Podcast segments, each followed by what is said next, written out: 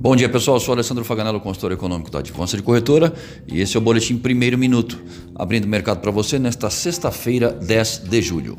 Dow Jones Futuro operando em baixa de 0,3%, Europa, Frankfurt operando em alta de 0,75% e na Ásia o índice CSI 300 da China encerrou em baixa de 1,81%.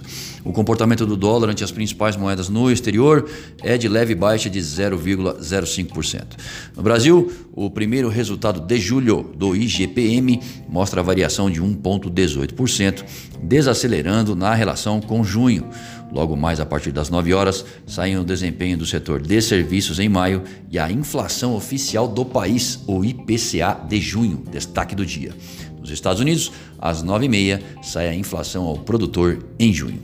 Recorde de novos casos de coronavírus em estados americanos perturba investidores e inibe o apetite ao risco nesse encerramento de semana.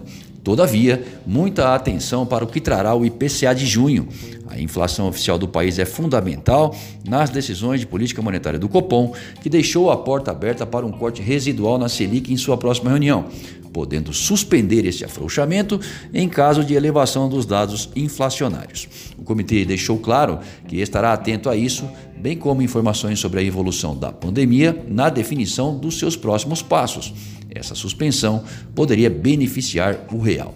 A sinalização para a abertura do dólar no início dos negócios é de alta, de olho no IPCA. Já graficamente, Guaciro Filho, nosso consultor técnico, faz as seguintes observações. Para o dólar, o dólar acelerou sua queda durante o pregão, seguindo o enfraquecimento global da moeda americana, frente a uma cesta de moedas como euro, yuan e libra. Porém, se recuperou durante a sessão devido a dados no exterior desfavoráveis, refletindo em um viés negativo para os ativos de risco. A moeda norte-americana se mantém em movimento lateral no curto prazo, ou seja, seis dias, presa no suporte piso de 5,31 e resistência teto de 5,3864. Já no gráfico mensal, a resistência teto sobe para 5,52 e seu suporte piso se retrai até 5,15.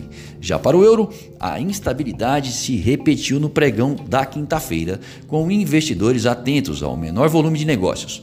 O real brasileiro liderava os ganhos entre as principais moedas, seguido por rublo russo peso chileno, divisas, assim como a brasileira, correlacionadas às commodities e que se beneficiam de momentos de maior apetite por risco.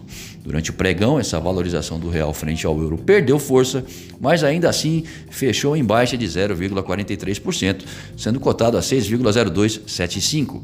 Nessa sexta-feira, nossos gráficos indicam um suporte piso no curto prazo de 5,93 e uma resistência teto de 6,19. Desejamos bons negócios e fiquem atentos ao boletim segunda hora às 13h30.